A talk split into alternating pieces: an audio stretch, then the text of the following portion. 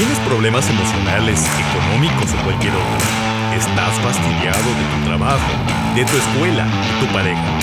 En el súper ya ni para huevos te alcanza.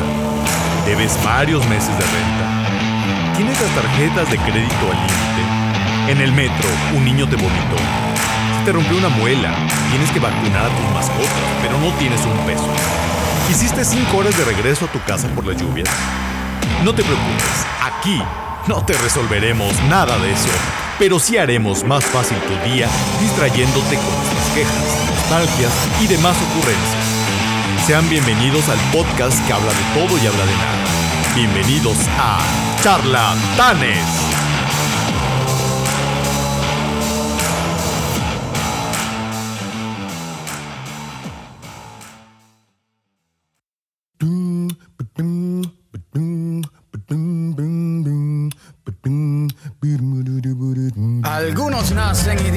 Otros aprenden a hacerlo, otros se hacen los idiotas y tratan de convencernos. Puedes pensar lo que quieras, hoy no te salva la aritmética. Todo el mundo tiene un porcentaje de idiotez en su genética. Para separarnos con la arrogancia de que en el mundo somos el centro, mejor unificarnos con el idiota que todos llevamos adentro. Cristóbal Colón descubrió América por pura coincidencia, por eso para ser idiota.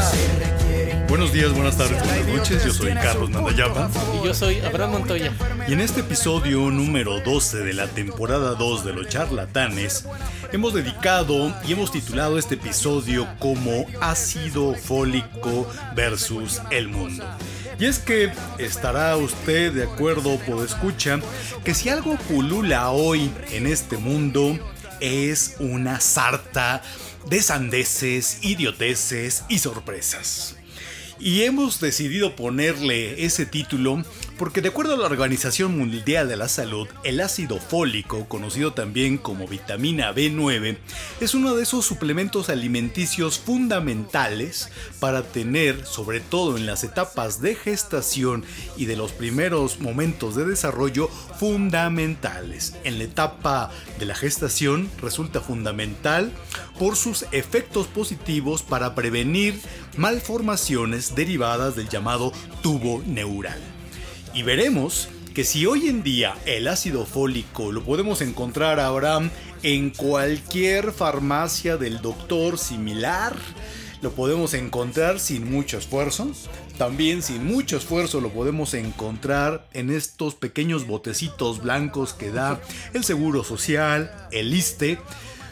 A pesar de estar tan ampliamente difundido y hoy tan ampliamente asequible el ácido fólico, no deja de llamarnos la atención que pareciera que la humanidad, a pesar de tener conocimiento sobre los beneficios del ácido fólico, parece que ha caído en una pandemia de idiotez. Porque lo que vemos hoy día es un claro ejemplo todos los días en la red de un sinnúmero de aberraciones, de un sinnúmero de atrocidades, de un sinnúmero de cosas que si no lo estuvieras viendo y si no estuvieras seguro que pasó, no darías crédito. Y es que parece que la humanidad en algún punto se detuvo y empezó al menos por estas evidencias observables en la red y en el día a día de una persona común en la urbe, como puede ser la urbe de la Ciudad de México, podemos observar que hay un sinnúmero de casos en donde tú dices, este tipo, esta tipa, no tomó ácido fólico. Su mamá está en deuda con la humanidad porque parece que no le dieron ácido fólico, parece que no comió sus verduras de hoja verde, porque de acuerdo a la propia Organización Mundial de la Salud, leguminosas y estos vegetales de hoja verde más oscuro son los que generan de manera natural este ácido fólico. Pero que si no lo comiste, al menos debieron haberle dado a tu mamá ese suplemento alimenticio para prevenir. Y con eso queremos insistir en un mensaje.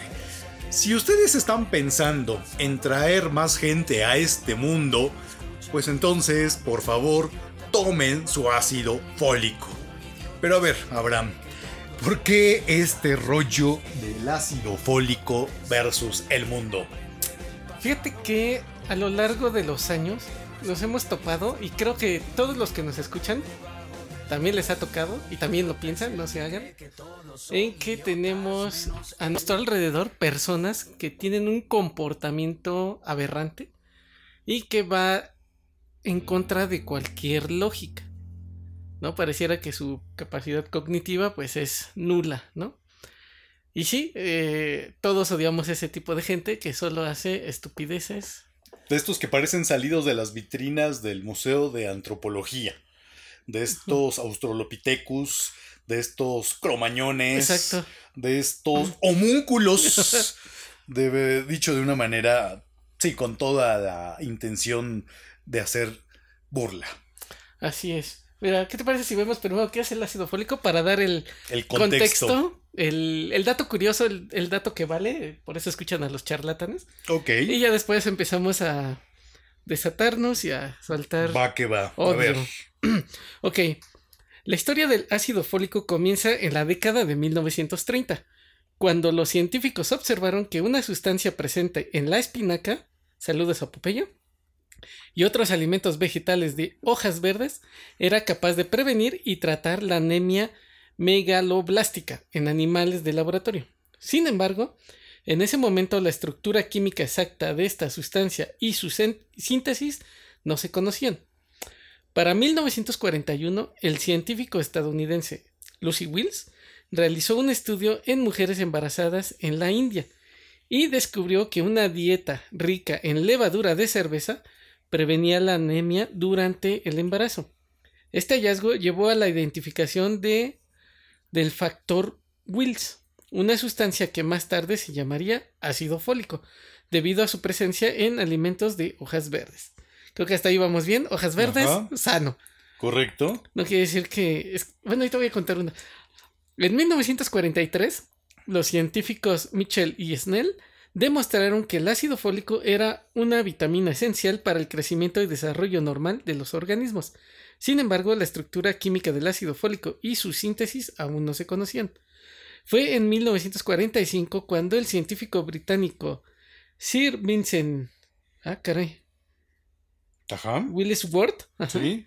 logró sintetizar el ácido fólico por primera vez, utilizando un método de síntesis química. Logró obtener ácido fólico puro en forma de cristales. Este avance fue fundamental ya que permitió la producción a gran escala del ácido fólico y su posterior investigación y uso en la medicina. A partir de entonces se realizaron numerosos estudios para comprender mejor las propiedades y funciones del ácido fólico. Se descubrió que el ácido fólico desempeña un papel crucial en la síntesis del ADN y el ARN, así como en la división y crecimiento celular. También se identificaron sus beneficios en la prevención de defectos del tubo neural en los bebés aguas ahí y en la prevención de ciertas anemias. Ok. Hoy en día el ácido fólico se considera una vitamina esencial y se utiliza en la fortificación de alimentos, suplementos vitamínicos y tratamientos médicos para asegurar la ingesta adecuada de esta para asegurar la- una ingesta adecuada de esta vitamina y prevenir deficiencias nutricionales. Hasta ahí lo tenemos, ¿no? Fíjate, porque yo creo que tú recordarás el tema de los suplementos, siempre ha estado. Había una cosa que, y creo que todavía está, la famosa emulsión de Scott. Ah, la del pescadito ese, ¿no? Exactamente, este pescador. Y que era indicada para personas que tenían deficiencias en vitamina A y en vitamina D. Pero al final, la intención era tratar con estos suplementos de prevenir ciertas afectaciones. En el caso de la emulsión de Scott, ya no entiendo en la parte de la gestación, pero el ácido fólico, por toda esta investigación científica que hay alrededor de él, pues se ha constatado múltiples beneficios y como dices, una de sus contribuciones más importantes es para evitar malformaciones congénitas derivadas del tubo neural. Y nada más echándole un ojo a la aplicación de San Pablo, y así viendo cuánto vale el ácido fólico, fíjate, el ácido fólico ah, de marca San Pablo, que es así la marca libre, por decirlo de algún modo, vale 30 tabletas, 78, 50 pesos. Está barata. Pues y, o sea, esto es básicamente 2 pesos 50 centavos al día. Fíjate lo que tú lograrías con una inversión de 2 pesos con 50 centavos. El costo-beneficio para la humanidad Sí. es, sería impresionante. Y sin embargo, todavía volvemos al punto. A pesar de ello, todavía hay, y esto ya hablando en serio, hay situaciones en donde muchas mujeres desafortunadamente no tienen todavía el acceso a, esta, a estas condiciones de salud para poder prevenir estas situaciones con sus hijos. Pero ¿qué más, Abraham? Fíjate que entre que las que no pueden tener acceso a ellas por tal vez ubicación geográfica, hay quienes también se niegan a, a este cuidado, ya sea por parte de sus parejas o por parte de ellas. Ah, bueno, y ahí seguramente ahí empiezan los primeros ejemplos de la falta de ácido fólico. Exacto, es más, creo que podríamos en- empezar calientitos con los antivacunas. Exactamente. A ver, ¿qué onda con esos canijos que andan vociferando por el mundo de que las vacunas no sirven? Mira, creo que ahorita este tema está apenas enfriándose un poco porque vamos saliendo de una pandemia, de la gran peste. Sí, ¿no? Donde lamentablemente se fueron muchas personas. Pero lo peor de todo es que todos aquellos que no se vacunaban, al principio de la pandemia no les pasaba nada por azares del destino. Era como que una mala broma de Dios, ajá, ¿no? para que se confiaran, decía Dios. Exacto, pero ya después cuando vino como la quinta ola, Ya empezaron a caer los Brian. exacto, todos aquellos que decían que no se iban a vacunar, que era mentira, a pesar de que estaban viendo la situación, veían todos los muertos que que Sí. estaba costando esto, se negaban. ¿Por qué? Porque ellos decían que unos que pues, era una mentira, ¿no? Para sacarte dinero. Como Para inocularte también. inocularte. Pero se supone que la vacuna era gratuita, ¿no? Pero para ellos era sacarte dinero, ¿no? Este, la otra era así, meterte alguna especie de enfermedad que podrías desarrollar a largo plazo, ¿no? Muchos decían, no, te van a inyectar cáncer. Sí. Entonces no seas mamón, ¿no? O sea, ¿de dónde sacas eso? O sea, sí entiendo que hay gente lo suficientemente enferma para hacer cosas así, pero creo que a gran escala todavía no hemos llegado a ese nivel tan bajo. Y la otra, pues es que era una gripe normal, ¿no? Pero fíjate, entonces, de los ejemplos de la idiotez humana y que increíblemente gente docta, Sí. en el sentido literal, se resiste al tema de las vacunas. Y esgrimen ciertos argumentos como que las vacunas no permiten que tu sistema inmunológico responda de manera natural y que de una forma natural el organismo debería responder. Podríamos decir, ok, eso aplica en los tacos porque la gente que no come tacos debajo de un puente Sí. cualquier cosa le va a caer mal. Y en cambio la propia exposición a todas estas infecciones de los puestos de tacos abajo del puente, pues sí, te va generando un sistema inmunológico más fuerte. Hasta ahí cierto, pero ya es una mamada, y perdón la palabra, pensar que en este tema de la pandemia tan reciente como dices, y donde murieron miles de personas, millones de personas, y en este país hubo casi el doble de muertos que suele existir en un año normal por el efecto de la pandemia, pues es bastante eh, criticable poder decir que es las vacunas no sirven. Como si no hubieran, o sea, la historia te va enseñando cosas, ¿no? Creo que el ejemplo que todo mundo tiene presente es el de la peste. De la peste, La peste de negra, la ¿no? polio. La polio, la gripe española, mal, mal llamada gripe española Ajá. porque ni fue española. Sí, exacto. Entonces tú dices, no manches, güey, o sea, ¿qué de plano vives en otro mundo? O sea, la historia no te ha enseñado que este tipo de cosas pasan y que si no se desarrolla una vacuna, pues Darwin va a estar contento. ¿Tú imaginas si no hubiera ocurrido la vacuna del, para el COVID? No, o sea, si a mí que me vacunaron, ¿cómo me fue? Que sí la sufrí. Imagínate, ya, ya no, tendríamos charlatanes. No, exacto. El intro sería Yo soy Carlos Nanda Yapar, ¿no? y ya, ¿no? Hace ¿no?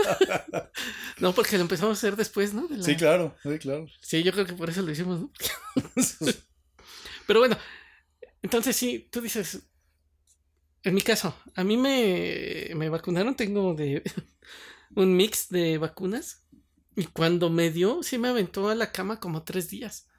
Ves que te duelen las articulaciones, que no te mm. puedes mover, que este, empiezas a alucinar y demás. No, o sea, sí, sí la sufrí. Imagínate las personas que no se vacunaron, no tuvieron la oportunidad de ser vacunadas y se fueron. No manches. Sí. Ahora, estás viendo todo este mar de casos que hay. Creo que todo mundo, bueno, creo que todo mundo ya nos enfermamos. Seguramente. por lo menos un gran porcentaje de la población ya lo tuvimos. Y por lo menos todos tenemos a alguien cercano que le dio y falleció. Sí. Por lo menos en mi familia debe de haber unos siete casos. de, bueno, de tíos ya más grandes que les dio y no sobrevivieron. ¿no? Es correcto. Eh, por decir mi cuñado el Richie, saludos. que le dio y que ya también se lo andaba. ¿Ya también se andaba tronando? Sí, también es que él le dio sin vacuna. Ah, ya. Fue creo que la segunda oleada o en la primera, ya no me acuerdo. Sí, a varios los agarró sin la vacuna, a otros estaban en ese proceso. Pues, Armando Manzanero. ¿Ah, sí? Pues fue, o sea, ya estaban las... No, a ver, espérame, fue... Ah, es cierto, fue en diciembre del 20, ¿no? Cuando se fue Armando Manzanero. Sí. Entonces la vacuna, al menos... Llegó como a medianos, ¿no? Del 21. Nosotros con la China llegó en mayo del 21, si no mal recuerdo. Sí, mayo del 21. Entonces, pues sí, no le llegó la vacuna. Y pues sí. Y bueno, nosotros fuimos privilegiados porque el ser este, profesores nos abrió la puerta a ser de los primeros. De los primeros. Y ahí vienen muchos de esos argumentos que ellos traen. Porque entendemos que los protocolos de investigación, sobre todo de los medicamentos, son extremadamente rigurosos para poder sacar un nuevo fármaco, porque tienen que asegurarse de minimizar los efectos secundarios adversos. Sí. Y realmente el sacar una vacuna en tiempo récord eh, se entiende que no hubo los tiempos para visibilizar todas las consecuencias secundarias de las vacunas. Porque si algo es cierto, refieren que el tema de las vacunas, como del propio COVID, que ha traído secuelas en distintos órganos, en distintos que neurológicas, digestivas, cardíacas, etcétera. Y la vacuna también ha tenido ahí algunos temas que, eh, afectaciones en médula espinal, afectaciones cardíacas. Y, si bien podríamos encontrar en literatura robusta que sí hay casos, el tema es el costo-beneficio. O sea, el tema de lo que se gana en la mayoría de lo que se pierde en la minoría. Y ahí es donde la ciencia tomó la decisión y dijo, salvemos al mundo, salvemos a la economía. Exacto. Más que nada, para seguir esto adelante. Exacto, sí, fíjate que, por decir, a mí me afectó en el olfato y en el gusto. Ya no quedé. ¿Ya no? no. Ya no. No, ya no disfruto tanto de las. Estás como la hermana de March que no huele. Ah, sí, cierto. Bueno, no tanto así, pero ya no me sabe tanto las Fíjate, ¿cómo es posible? ya, el vino no te sabe a vino como antes. No, ya no. O sea, sí me sabe, pero antes lo. Ahora necesitas tomar más para que te sepa.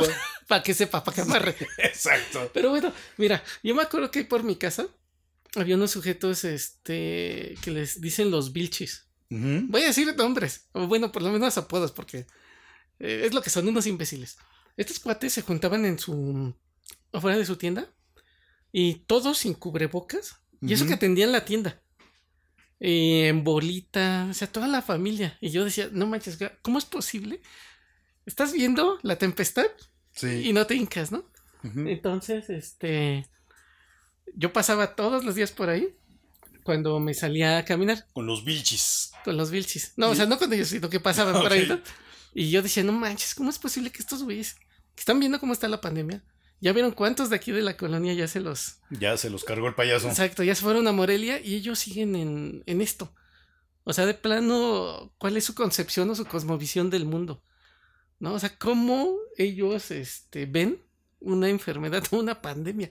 A mí se me hacía increíble. Yo decía, estos pendejos, Ajá. ¿qué onda, no? O sea, de plano están idiotas, son imbéciles.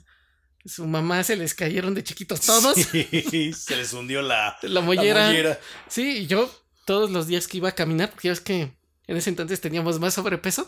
Ajá. Y aparte la, la enfermedad atacaba primero a los más obesos. Se No va. porque se alimentaba con la grasita. Entonces yo decía, no manches. Entonces todos los días me salía a caminar al, al parque a la hora que no había gente.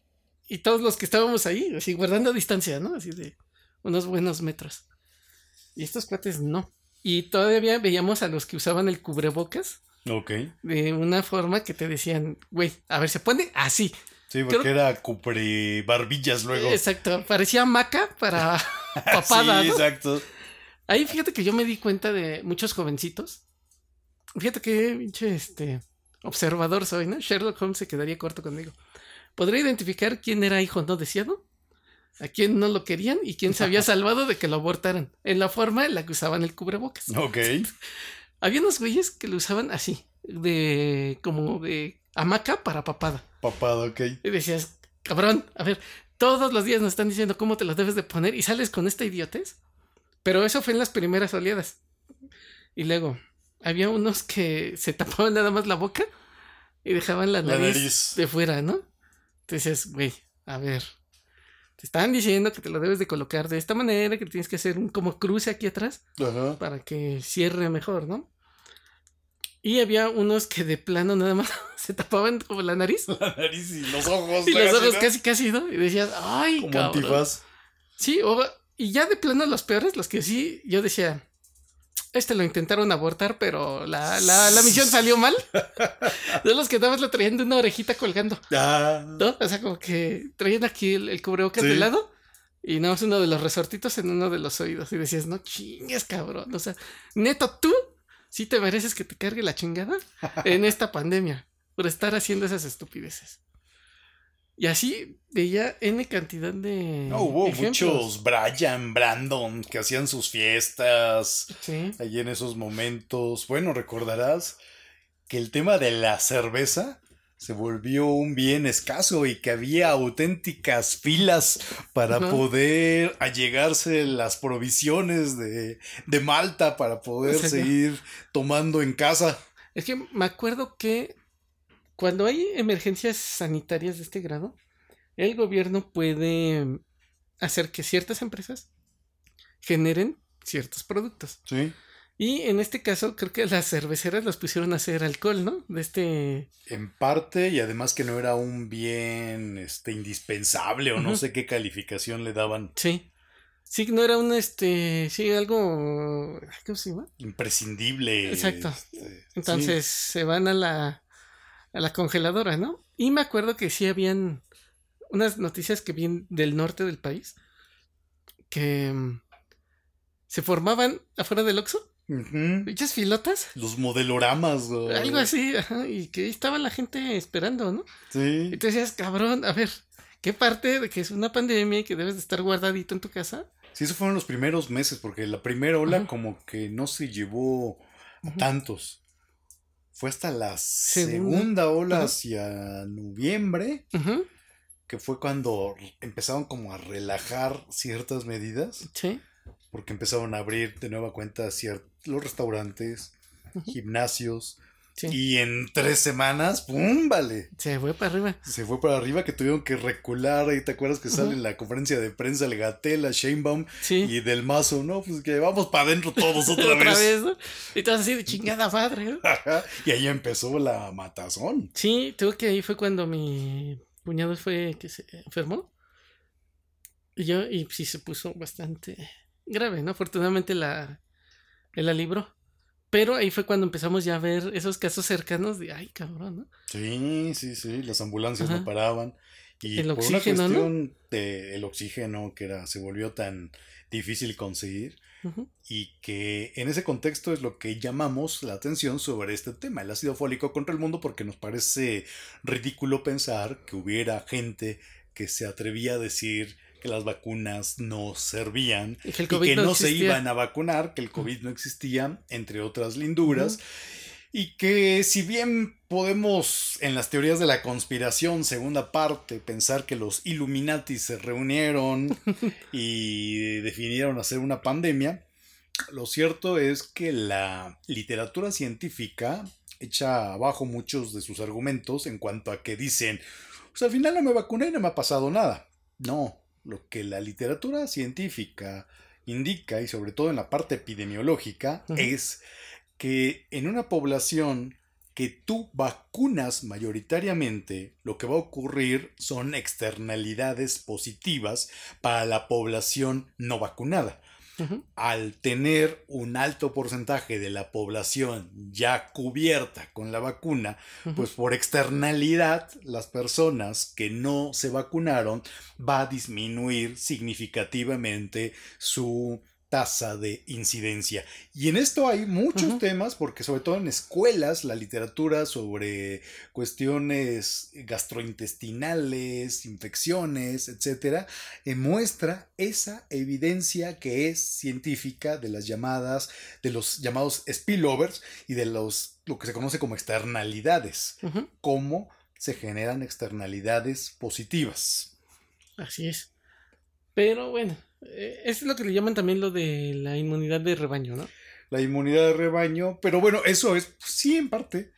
Sí, en parte porque van cayendo todos, ya están inoculándose propiamente. Exacto. Sí, obviamente, entre más vacunados tengas, menos se propaga el virus y los que no se vacunaron es más difícil que les llegue. Exactamente, pero no porque la vacuna per se no existe, al contrario. No te has enfermado porque la vacuna sí existió. Porque ayudó a otro. Ayudó a otro a que y ese a su vez te genera un efecto de externalidad. Exacto. Pero bueno, creo que con eso son los primeros casos de la idiotez y que fue muy visible en este contexto. Ok, fíjate que ahorita te voy a marcar otra que es un tema que sale calientito ahorita que empezó a llover. Ajá. Que son las cuestiones del tránsito vehicular. Ok. Ahorita que venía para acá, me topé con la sorpresa de que había un imbécil estacionado fuera de mi puerta. Y así me lleva la chingada. O sea, esto lo he visto muy común, por lo menos a mí me pasa mucho en mi casa y en la oficina. Porque también en la oficina estoy rodeado de imbéciles. bueno, no, los psicólogos no, esos son chidos. Los demás sí, es, váyanse al diablo. Este, se estacionan, o sea, tenemos un portón. Sí. Donde metemos el auto, el psicólogo y yo. Pero hay otros güeyes de ahí mismo que se estacionan afuera. Entonces siempre tenemos que estarles diciendo, oye, puedes quitar tu camioneta blanca para que podamos entrar nosotros. Y ahí va, ¿no? Y todavía así como que, ay, güey, ¿cómo chingas, no? Cabrón, es un portón, es una entrada, o sea, ni deberías de estar ahí, estacionado, ¿no? Entonces, eso pasa seguido y me pasa mucho en, en mi casa. Seguido, tiro por viaje, hay gente estacionada ahí. Y yo así de, a ver, güey, o sea, ¿qué está pasando? ¿En qué momento ese letrero que dice no estacionarse? Porque aparte, en un mundo ideal, esos letreros no deberían de existir. Sí, ¿no? No, o sea, esa es una aberración ya. Entonces, a ver, güey, está un letrero que dice no estacionarse. Porque yo en un principio abogué por el razonamiento y el bien entender de las personas. Pero como vi que era un problema que ocasionaba, bueno, que se suscitaba constantemente, dije, bueno, voy a tener que ensuciar mi puerta. Y hubieras puesto, se ponchan llantas gratis. Exacto, no, y puta, son capaces, ¿eh? Entonces ya puse los de no estacionarse. Yo soy arquitecto, diseñé mi acceso para que estuviera limpio, ¿no? Pero no, gracias a esta bola de imbéciles tengo que poner un letrero que dice no estacionarse. Y aún así, pareciera que este, que no. Una vez fui y le dije a uno que estaba por ahí, oye, tu carro me está. Le digo, oye, tú dejaste estacionado tu carro en mi acceso. me dice, sí, ¿te estorba? Yo, no mames. O sea, no, cabrón, de seguro vengo a darte un premio porque te estacionaste frente a mi puerta. Pues claro que me estorbas, cabrón, ¿no? Y todavía se ofende, ¿no? Si les dices, Ajá. pues sí, pues es un acceso. Eso me pasa mucho en, la oficina, con gente que son de los vecinos o este con güeyes que por alguna razón Llegan. llegan y dices, neto, es neto que te estás estacionando aquí, cabrón. Y ahí estás esperando que lleguen, los estás buscando, y oye, güey, quítate. No, y se quedan así con su cara de, ay, perdón, ¿no? Y ya les echas la mirada de chinga tu madre, ¿no? En este, en este podcast voy a decir muchas groserías porque aquí sí me voy a desatar. Ajá. Esos son unos. La otra que también digo, o sea, güey, ¿en qué estás pensando? Son los que mm, se quedan en una vialidad que ya de por sí está angusta, angustiada o muy angostita Sí. y ponen las intermitentes. Ya eso es la licencia. Sí, exacto. Ya con las intermitentes hacen antimateria y tú puedes atravesarlos. ¿no? Correcto, sí. No manches, ¿cómo me pasa también ahí por la oficina? Porque es la avenida principal, que no es muy ancha. Y este, y vamos todos así a vuelta de rueda, porque de por sí las combis ya entorpecen. Y de repente se paran, y les empiezas a pitar. Así, avánzale, ¿no? Se enojan. Se enojan y te ponen las eh, intermitentes. Tú no seas mamón, güey. O sea, aquí no te puedes estacionar. Ahí, es más, hay señalización que dice prohibido estacionarse. Y aún así lo hacen. Pero piensan que colocando o encendiendo sus intermitentes, ya, o sea, ya está solucionado el problema, ¿no? Ya es problema de otros. Bueno, ahí estás tratando una de las familias más homúnculas Ajá. de lo que es la humanidad y que yo creo que cuenta la leyenda que eran seres que vivían bajo la tierra y en alguna forma lograron escaparse, pero no como los prisioneros de la alegoría de la caverna de, de Platón. No, estos se salieron, pero para, para irradiar el mal y la estupidez, que son en general Sí. los operadores de combis, Ah, sí. camiones y micros que hacen de esta ciudad y de esta zona metropolitana un auténtico festival a la idiotez. Porque son simios, simios. Sí. Bueno, no, creo que los simios ahorita Ah, nos están chidos. escuchando y van a decirse, oye, ¿qué te pasa? ¿Cómo ¿Qué nos pasó? comparas? Son subespecies. Son subnormales. Son subespecies. Eso sí no toma, ellos les pasó todo. Sus mamás no tomaron ácido fólico, Ajá. eh, los tuvieron, a pesar de que pensaron no tenerlos, pero se animaron a tenerlos, se les cayó, se les abolló la cabeza y todavía respiraban Ajá. y todavía en México se revisaron las opciones para ver el futuro de estos personajes y dijeron, ¿en dónde harán menos mal? ¿Qué tal si les damos un vehículo automotor, pero que vaya atascado de gente mexicana y de muchos morenos, de muchos morenos? Sí. ¿Y cómo ves si hacen carreritas? ¿Cómo ves si además el sistema está hecho para que ganen a destajo? No van a tener ninguna prestación, ninguna, ninguna. Y entonces lo que ganen está en función de cuánta gente, cuántos morenos levantan. Exacto. Y entonces salieron estas especies de microbuseros, que esas son horrorosas. Ay, son de lo peor porque... Esta no es una cuestión ni clasista ni racista. Es No, es científico, es científico. Es una cuestión de comportamiento. Es científico. Mira, estos cuates, una, y también los que viajan ahí también tienen la culpa, ¿eh? Porque ellos deberían de hacer su parada en lugares determinados, ¿no? Que ya fueron colocados, quiero pensar que a conciencia. Bueno, es que ese es otro supuesto, ¿no? Ajá. Ahorita vamos a hablar de las idioteces urbanas. Exacto, pero supongamos que sí fue planeado todo, ¿no? Entonces ellos se deberían de colocar siempre en una, en la parada, nada más. Pero como van subiendo y bajando gente donde los van encontrando, Sí, no, ¿Qué ni quieren, no, les trépalo. Sí, exacto. Dices, güey, o sea, tú vas atrás de ellos y Es morenos. va. va para arriba, ¿no? Tú dices, cabrón, esa no es parada, ahí está el chingado letrero. Por cierto, también cerca de la oficina hay una esquina que es bastante concurrida. Y ahí está el letrerote de no subir gente, ¿no? Tiro. Todos los días están ahí las pinches combis. Tú, güey, o sea, esa no es parada, ahí está el letrero, ¿no? Ya les tenemos que estar pite y pite para que se, Ajá. se quite, ¿no? Y te digo, también es culpa de la gente, ¿no? De cabrón, camínale más. Ahí no es la parada. Sí, no, es que aquí. Y tampoco está tan lejos, está como a 20 metros la parada y. No, es que aquí no, aquí te levantan donde quieres. O sea, donde se te ocurra hacer la parada, Ajá. esos canijos se paran. Exacto. Entonces sí, es una cosa horrible. Sí, no hay una conciencia, ¿no? No hay un bien común ahí. No, eso no, No, existe y para es que además ellos caen en muchos de estos supuestos de que no tomaron ácido fólico. O sea, su comportamiento al, al momento de conducir.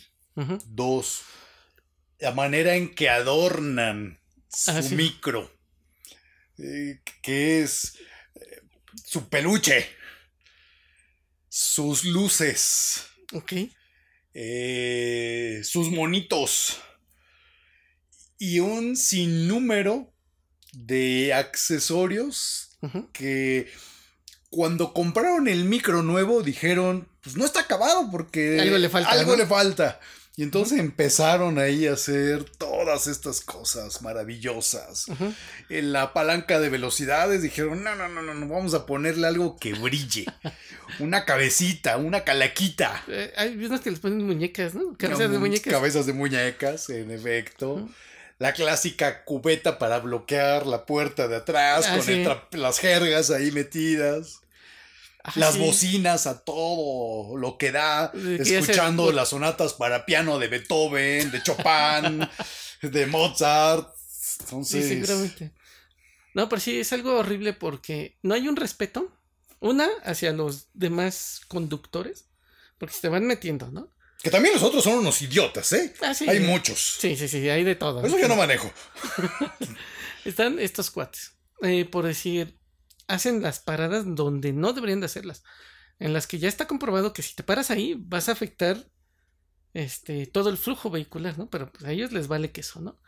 A ellos lo que les importa es este o por lo menos subir a alguien más o crear un espacio para subir a alguien más. Ya ves que les gusta retar a las leyes de la física, ¿no? Sí, sí, sí, sí. Y todo cabe atrás, atrás, Sí, exacto, atrás, atrás. Esa es una. Te digo. Están las, este, como las bahías para que se salgan del arroyo vehicular, dejen que todo fluya. Y acá ya subes a la gente que quieras y te quedas estacionado y lo que tú quieras. Pero no las usan. Dices, óyeme cabrón, están para eso. O sea, no hagas la parada aquí en donde estamos transitando todos. Vete dos metros y medio a tu derecha y ya nos dejas pasar a todos.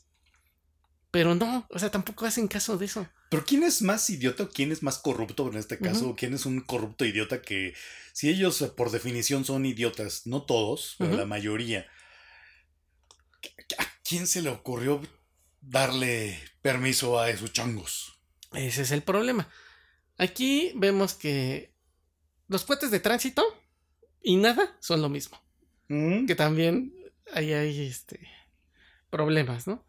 Y como tú lo dices, ¿cómo demonios obtienen estos cuates una licencia para operar un transporte y hacerte responsable de la vida Sí. de tantos más? Eh, por decir, hace no mucho, hace como un año, vimos el que se cayó la combi en la primero de mayo, ¿no? Aquí en Naucalpan. Ah, bueno, ahí, eh, Tras, ¿no?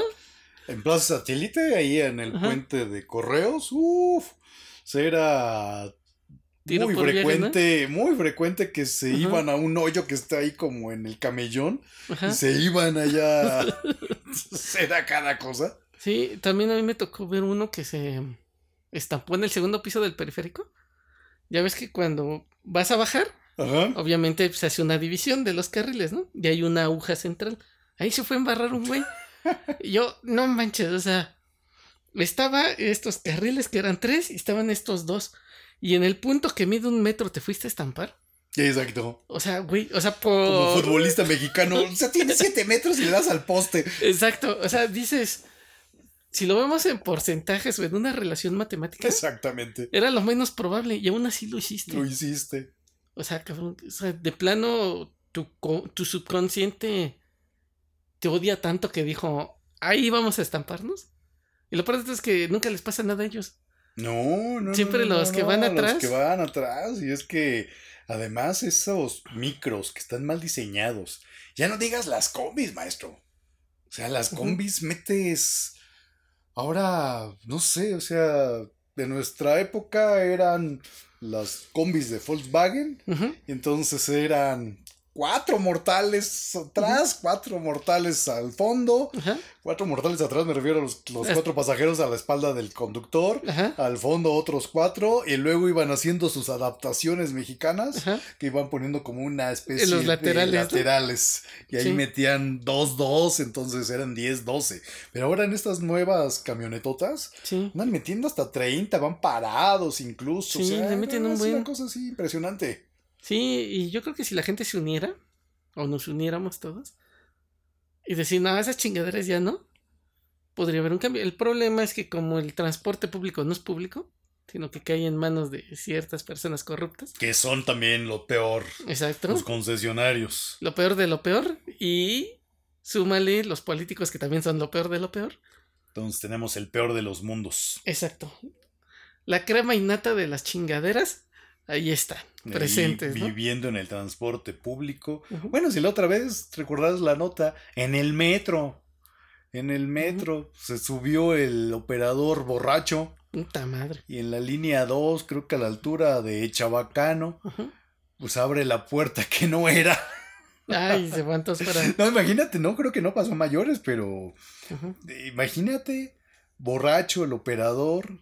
Clásico que que no fue diciembre, que está todo ahí lleno. Imagínate que se le ocurre en Pino Suárez, que está toda la gente luego hasta recargada, abres y madres. Y que venga el otro convoy. No, no, no, no, no, no, no. Sí, está cañón. Y fíjate que eso me lleva también a las dobles filas.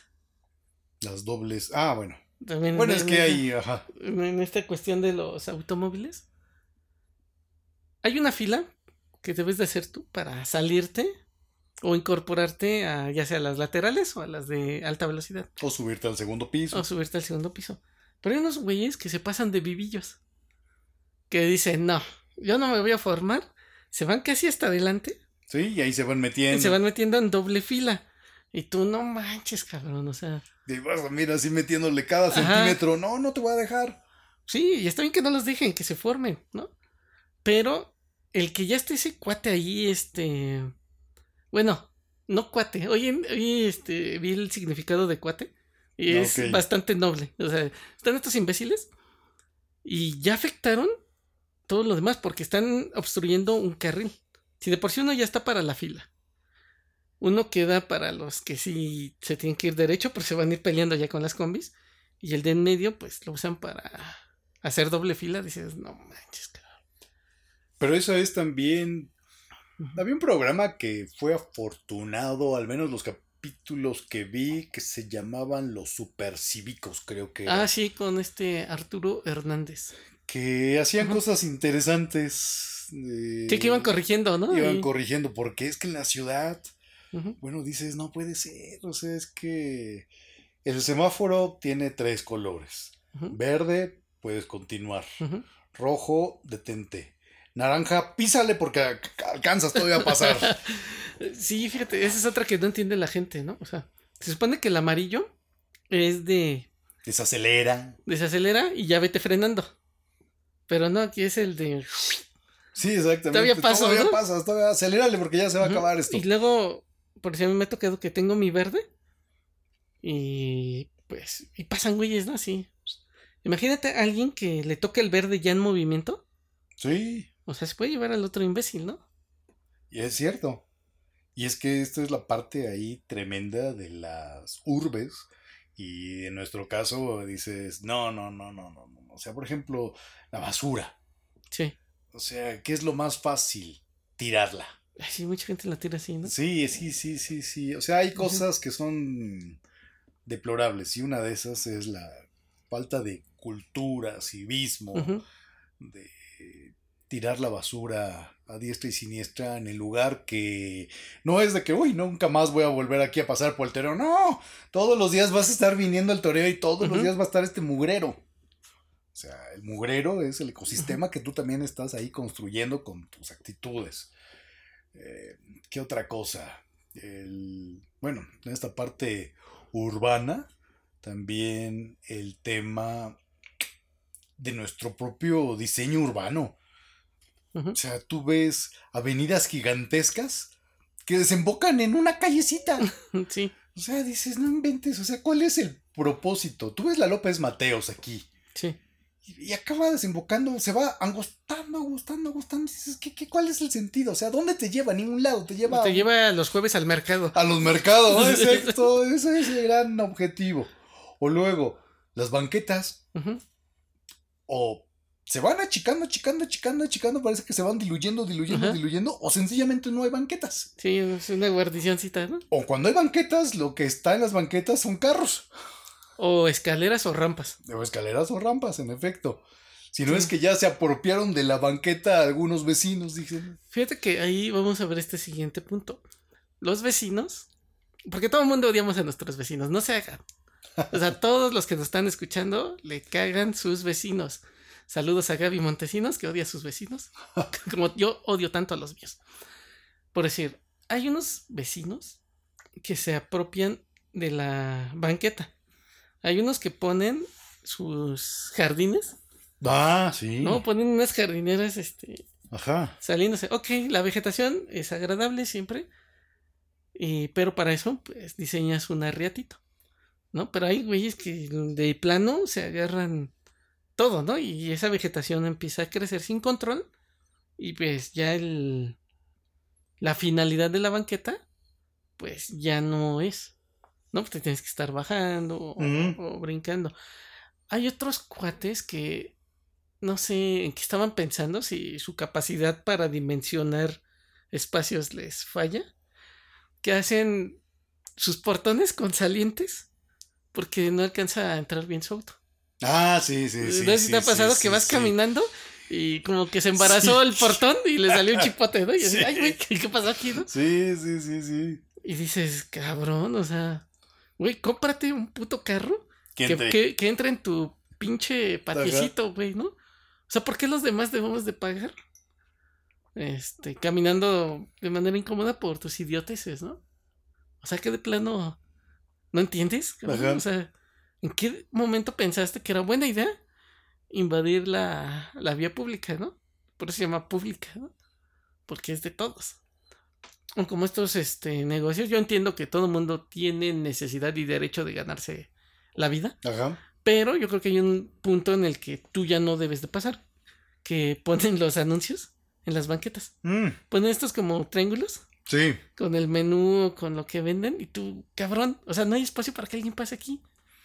Y eso se hace tanto en colonias populares como colonias acomodadas. Tú ah, ves todo esto de la Roma Condesa.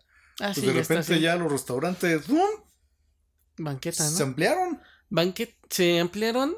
Sí, o sea, esto no tiene nada que ver con un solo nivel socioeconómico. Pasa en todos los niveles. Todo lo que hemos dicho pasa en todos los niveles.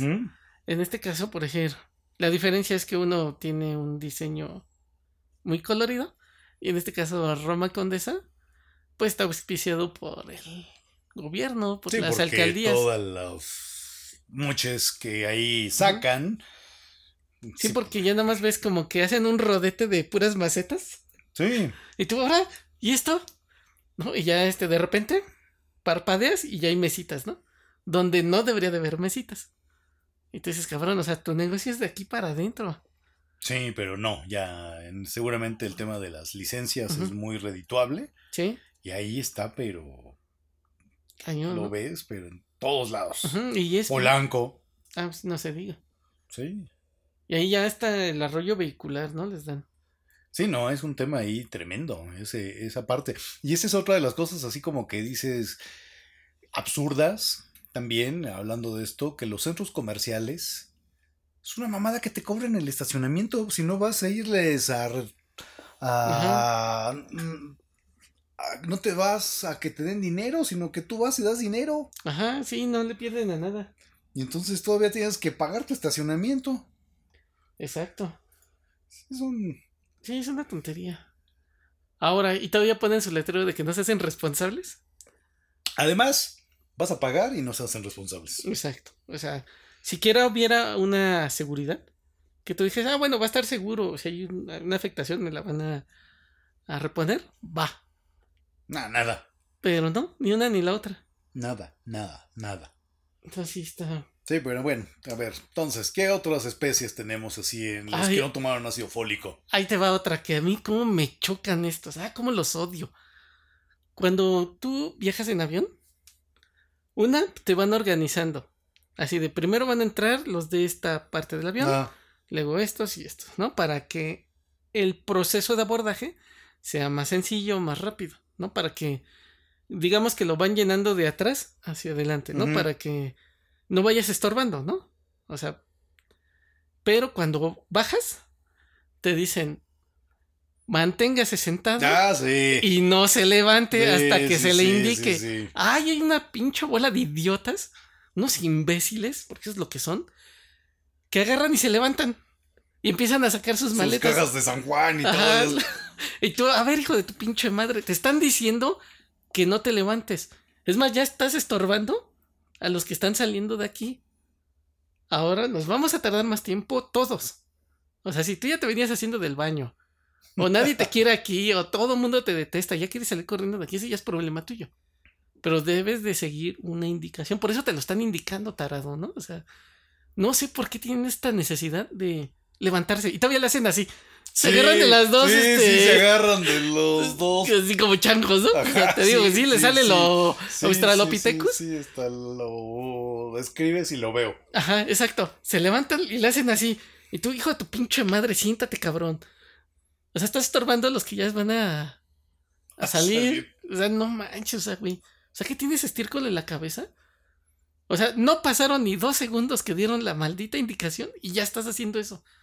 dices, ay, cabrón, o sea, nada de pensarlo, digo, chinguen a su madre todos. Sí, son tatancas, pero así en su máxima expresión esos. Y la otra, también hablando de aviones, son los que ponen su maleta, no en el compartimento que les toca, sino que lo ponen en otro. Ah, ya. Pero es que se va arrastrando el error. Sí, Porque muchos lo ponen en otro porque uno antes sí, ya puso desorden. exacto. Y ya cuando tú llegas al tuyo dices, ah, chinga, Sí, no, aquí ya, debería de haber espacio ya, para el y mío, ¿no? entonces ya la hermosa, no, hasta acá hay lugar. Ajá, exacto. Y tú dices, puta madre. Y eso no es madre porque entonces tienes que ir a contracorriente para Exacto. ir por tu maleta. Y entonces pasar entre los changos que ya están ahí a las vivas para salir corriendo por plátanos. Y haciéndole así. Exactamente, entonces sí, es un rollo. Sí, entonces, estos cuates que no este, atienden las indicaciones en los aviones, ¿cómo me cagan? O sea, es como cuando ya va a bajar el avión y te dicen, a ver, ya todos sentaditos, ¿no? Con los así, con el cinturón, ¿no? Ujú. Ajá, no. Ahí ves a las pobres chavas, que no es su trabajo, ¿eh? El otro día estaba escuchando una entrevista. Ellas están para atender la seguridad. Ya el que te lleven el snack, la comida y eso, eso ya es un plus. Pero su función verdadera es la seguridad. Ok. Entonces, ahí ves a las chavas. Ah, porque muchos piensan que son sus sirvientas, ¿no? Aparte. Ah, sí. O sea, todavía más nefastos, ¿no? Van las chavas y te dicen, no, pues abróchense. Ah, no. Estas amigas tienen que ir verificando, cabrón. A ver, señor, póngase esa chingadera. ¿Qué no está escuchando la indicación? Todavía fuera un vuelo internacional, no habla el idioma, va, te la compro. Pero, cabrón, vamos aquí a Chihuahua, ¿no? O sea, te están dando la indicación en español, pues póntelo, cabrón, ¿no? Por si una vez me tocó viajar con. de Chihuahua para acá. Sí. Ah, el día de los vinos. Ok. Este. Y este. El chavito que me tocó al lado nunca había este, viajado en avión. Y él sí me preguntó cuando escuchó. as- eh, Esto es normal. Ajá, no, dijo, no, pónganse el cinturón que no sé qué. Apenas íbamos a despegar. Sí se volteó el chavito y me dijo, oye, no sé cómo se pone. Ah, pues ya le expliqué. Y ahí ya ves una actitud distinta, Sí. ¿no? O sea, el ignorar la cosa, la, una situación o una etapa No. no, no es Sí, claro. jus- no es una justificación para que hagas tus idioteces. Este chavito, afortunadamente, le dio la ardilla y dijo: Este güey ya se lo abrochó. Él sí sabe. Entonces ya se voltea y me pregunta, ya le, le ayudo, ¿no? Pero otros sí güeyes que. Ah, justamente el que estaba a mi izquierda y aplicó la de No. me levanto, ¿no? Y tú, a ver, pinche imbécil. ¿No estás viendo? ¿No atiendes? O sea, ¿eres tonto? ¿Qué te pasa, no? O sea, de alguna manera quieren llamar la atención. O sea, por eso todavía se extienden así, ¿no? Como pavo real que abre su plumaje. Sí, exacto, sí. Todavía le hacen así, ah, véanme, ¿no? Y dices, güey, o sea, cabrón, o sea, se ve, luego, se ve que no te quieren en tu casa, cabrón. Ahorita que Y no, no lo estás. quisieron, no lo quisieron. No, y tampoco la han de querer. Por eso sigue haciendo esas cosas. Entonces, yo me imaginé, ¿no? De seguro es ser un infierno vivir con este cabrón, ¿no? Como la canción que pusimos de intro. Ajá. Ya es que dice que es la única enfermedad en la que no sufre el que la tiene. Sufren los que, lo están. rodean. Exacto. Sí, en efecto, en efecto, en Entonces a veces nos toca a, a nosotros, ¿no? Y creo que todo el mundo hemos hecho estupideces. Sí, Pero no, hay bueno, quienes viven en una constante. Ese es el tema, porque yo creo que también en algún punto de nuestras vidas, como que las reservas de ácido fólico no fueron suficientes. Y yo te preguntaría, ¿tú recuerdas? No sé, en mi caso yo creo que fue secundaria. Ajá. O sea, ¿en qué etapa de tu vida hiciste más tonterías? Habrá algunos que dirán en la etapa de bachiller. Ajá. Yo recuerdo en la época de la secundaria, donde era la parte donde éramos idiotas, que las reservas de ácido fólico no alcanzaron. Sí, no, no cuajaba, ¿no? nos faltaba, o sea, este, nos faltaba tomar sueldo. Sí, para que fijara. Sí, Sí. porque no, o sea, yo recuerdo cada tontería, o sea, que era esa cosa de agarrar a uno, al más flaco lo empezaban a agarrar y lo empezaban a azotar contra la pared. Y ya hasta que empezaba a vomitar, lo dejaban. Y además no bastaba eso, sino que porque vomitó el canijo, Sí. desde ahora en adelante te llamarás Mugres. Entonces le quedó Sí. ya al pobre José, le quedó el Mugres. Y hasta ya lo entendía, no, yo aquí estoy. Sí, aquí, ¿no? El Mugres, aquí estoy. No, yo creo que mi etapa más estúpida, o donde era más imbécil, sí fue la secundaria. Ahí te va. Nosotros acostumbrábamos. Yo iba en la HH eh, secundaria oficial número 21 Calmecac, Ajá. ahí en Iscali. Entonces lo que hacíamos. para esto, la escuela estaba más o menos bien en ese entonces. Pero como ya sabían que éramos puro pinche inadaptado, las puertas eran de metal. Estas láminas. Entonces la abríamos a 45 grados. Ajá. Entonces agarrábamos a alguien de sus extremidades Ay, los y chavos. le hacíamos tubos así ¡pras! Y empezábamos a estallar, Ajá. a tallarle los, los genitales. Y contra el- la arista de la puerta y así ¡pras! ¡pras! Esa era una. La otra es que nos aventábamos las mochilas. Ah, O sea, éramos tan pinches este, neandertales, tan simios, que en algún momento nos daba por ser agresivos. Y recordarás que la mochila de secundaria nos ligera. pues eran esos portafolios Samsonite en algunos. No, no, eso eran los más fresas. Eran las mochilas que aparte traían filo vivo porque traían los lápices a medio salir. Las compás. escuadras, el compás, el baco. El baco. Un saludo a Baco si nos quiere patrocinar, aquí estamos. Y era aventárnoslo así, ¡pras! ¿no? Entonces estabas así en la pendeja y ¡paz! Y ahora te llegaba el, el mochilazo, ¿no? Esa era una. La otra era hacerse bolita. Ajá. Que aventabas uno Ah, ya. y bolita, ya. bolita. Y todos empezaban a, aventar encima del otro. Que dices, no manches. Y, dices- y para llamar la atención de las damiselas, ¿no? Exacto. Que vean. Nada más, nada más te faltaba pegarte en el pecho como gorilita, ¿no? Exactamente. No éramos unos imbéciles. No, sí, pero y, y fíjate que lejano de lo que nosotros pensábamos, yo creo que las chavitas, que siempre van más adelante que uno, Sí. ¿no? Como que ellas sí les gira bien la ardilla, decían, no manches con estos güeyes. Estos changos. Sí, no manches, mejor me voy a fijar en el de tercero. Que el de tercero hacía cosas peores, pero ellas no lo sabían, ¿no? No, pero bueno, se fijaban luego en la prepa, ¿no? Y ese era el gran desmadre. Ajá, no, pero ese güey ya se metía coca y... O en talleres, ¿no? ¿No tenías talleres? Ahí nosotros Ay, teníamos fíjate. taller de electricidad. Ajá, y no se. Entonces éramos unos imbéciles, o sea, pues no sabíamos nada, no nos enseñaban nada. Si eran unas Ajá. mesotas ahí con un marco de metal Sí, y de repente no faltaba el que hacía un corto sí. y pues por el marco de metal todos... ¡ah! O, sea, o el que hacía en electrónica su caja de toques. Sí, pero algo le fallaba en la soldadura o algo, entonces iba, no iba gradual subiendo de toques, sino que del nivel más bajo se pasaba al más alto. Y era el golpe, ¿no? Sí, no, cada idiotez. Fíjate que yo llevaba el taller de herrería. Ajá. Entonces, el profesor que tenía, eh, que era el, este, ¿cómo se llama? Acuérdate que era el, el lentejo y el frijol. Lentejo y el frijol. El frijol tenía una enfermedad que se quedaba dormido. Ajá, ¿No tenía como narcolepsia? Eh, No me acuerdo, no, me- no, no recuerdo el nombre correcto, pero este estaba hablando contigo y de repente Ah. se iba, se dormía. Le daba su vaguido como Andrés Manuel. Ajá, exacto. Y se quedaba y ya. Entonces todos eran así. Se durmió. Entonces, fíjate qué tan idiotas estábamos. Se quedaba dormido y quedábamos todos en silencio. Ajá. O sea, cosa que deberíamos de hacer en una clase conscientes. Sí. Pero aquí era todo lo contrario, ¿no? Así de- Puta, y no había celulares para grabarlo, porque si no, Sí. no manches, se lo comían. No, pues el director era consciente. Sí. Pero le daban chance porque decían, güey, pues está enfermo, no chingues, ¿no? Pues ¿de qué va a trabajar? ¿Dónde le van a dar chamba así, no? Si no en la educación, Exacto. instrucción pública del Estado. El Estado arropando a su gente, ¿no? Como siempre. Entonces lo que hacíamos era este. Como cortábamos con la cegueta, Sí. ya es que quedaban las rebabitas. Arrebabas. Pues nos las aventábamos aquí en el. Puta, ¿no? En el, en la espalda. Llegabas y le abrías un güey la camisa. Bueno, le jalabas el suéter y. Y luego estaba calientita, ¿no? La, Ajá. la alta madre. Y la más manchada, que yo sí digo, no manches, o sea, ¿qué teníamos en la cabeza de plano? Es que como era herrería y teníamos las máquinas de soldar, derretíamos el acero.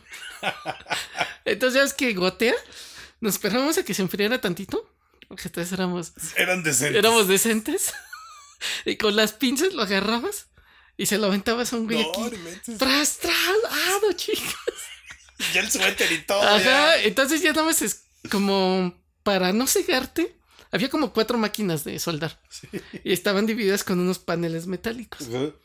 Con el suficiente espacio para que todo el mundo pudiera este, caminar alrededor de la mesa de soldar y brincarte como de módulo a módulo. Pero cuando pasaba esto, y ahora escuchabas el madrazo, ¡pras! ¿no? De que pues, el güey que le quemó, pues brincaba o se movía. y todo ya. Y ahí, No, pues, es eh, que era- no, pero ya era una situación de esquizofrenia. Sí, sí, sí. En el que sí, ya sí. estabas así, estabas cuidándote. ¿no? A ver, aquí no llegaba un hijo de la chingada. Y te hacía lo mismo que tú ya habías hecho. No, es que era, esa época era así como volverse, no sé, era como el frenesí, era así una locura. Ajá. Los apodos también era una cosa, ahí entre la secundaria y el bachillerato, ¿no? O sea, Sí. estaba el tripa, el, bueno, unos más nobles, el genruchito, Sí. el camello, la ardilla, este... A mí no me pusieron porque les parecía el apellido suficiente. Nandayapa, dijeron, no, este ya, ya con eso tiene. Ya lleva la penitencia, Ya, ¿no? ya, ya, ya lleva la penitencia, pero cada cosa, el. Había que otra cosa hacían ahí, el. El Malvin, el malviviente, o sea, el Keki, que quijada. O sea, cada Ajá. mamada que hacíamos, Sí. Echábamos concursos de ver cuántas horas nos volábamos, porque era padrísimo estar Sí. ahí evadiendo a, los, a la prefecta. Ok. Entonces era así, a ver qué más. o sea, era una cosa así estúpida. A ver cuántas horas. No, pues que la lafita se voló seis horas. Ah, pues yo voy a volar todas. ¿Cómo ves? Sí, exactamente. Y ahí estabas a lo pendejo, nada más haciendo. O sea, En los baños, No, escondiéndote ahí en el patio, metiéndote a los grupos según de, de educación física ahí para que no te estuvieran fregando. Pero era así la idiotez por la idiotez. O sea, era. ¿Cuál era el propósito de ir a la escuela Ajá. y volarte las clases nada más? Pues nada, mejor te quedas en tu casa ya, ¿no? Sí, bueno, eso también, lo hacía, eso también lo hacía. Mejor ya dije, ay, no, ya jugaba todo el día. No, ya. Mejor me encerraba en mi cuarto y hacía como que mi mamá llegaba como eso de las cinco y media. Entonces ahí me quedaba ahí guardado, en Ni se silencio, enteraba, ¿no? en silencio. Fíjate lo idiota, ¿no? Entonces ya llegaba así como a las 8 de la noche. Entonces ya bajaba sigilosamente con mis cosas y ya hacía el ruido de la puerta. ¡Hola, hola! Ya llegué. O sea, dices, no manches, o sea, qué, qué idiotez, o sea, qué, qué, qué- qué- En vez de decir, ¿sabes que No quiero ir o cualquier cosa. No, no, no, una cosa así estúpida. No, sí, en esa, esa edad sí a uno le hace falta el ácido fólico, pero. Cañón. Sí, no, no, no, no, no. Sí, yo creo que por eso no me gusta pasar cerca de las escuelas. Te recuerda. Sí, no, no, no. Por decir el día, ¿qué día fue? Ah, el... ¿Qué día te hablé que me estaban muriendo? ¿El lunes? El lunes, sí. Sí, el lunes que me sentía mal. Fui al, al doctor y ya de regreso, este, como me dieron las articulaciones, Sí. ya venía yo caminando como pollo espinado, así como, ah, Sí. como en modo zombie. Sí. Ya sabes que vas así, ay, hija de su pinche madre. Y me tocó la salida de una prepa. No manches. Puta, no, ahorita. O sea, Te hace pensar si así éramos tan idiotas. sí, yo también pensé lo mismo, pero dije no. Yo también he dicho que no. Entonces, este, tal vez en la secundaria es así. Sí, sí, sí. Es No, así. en la secundaria sí, no. No, en la prepa ya era supervivencia y sí creo que ya nos podíamos más vivos. Sí, en efecto, porque ahí sí ya te marcaba, además. Sí, no, esta es una escuela de paga, entonces van Ah, por no, ellos y Esos, esas son otras cosas, ¿no? Y los Sí. niños de escuelas particulares y los Whitexicans es otra tribu también bastante, bastante, bastante idiota. sí, viven en una burbuja. Cañón. Este, desde que Ay, Dios mío, es que esto también los chican se pasan. Eso desde que piensan que el pobre es pobre porque quiere. Sí. Ya desde ahí te marca que no te está girando bien la ardilla, que el agua no está llegando a los tinacos como, como debería, ¿no? O sea, desde que... En teoría, su educación escolar debería ser mejor o de calidad. Pero luego les hacen unas preguntas y te quedas de, cabrón, ¿cómo es posible que no? Es una ignorancia, pero así ingente. O sea, estaba viendo ahora eh, de la Ibero, Torreón. No es contra la Ibero, no es contra la Ibero, pero agarraron un ejemplo de unas chicas emprendedoras y que diseñaron la mochila para el migrante. Entonces ahí están las tres niñas blancas. Ok. Bueno, de principio sonaría noble. Sonaría noble, pero suena idiota porque es la ignorancia a más no poder de decir no conozco fuera de mi burbuja.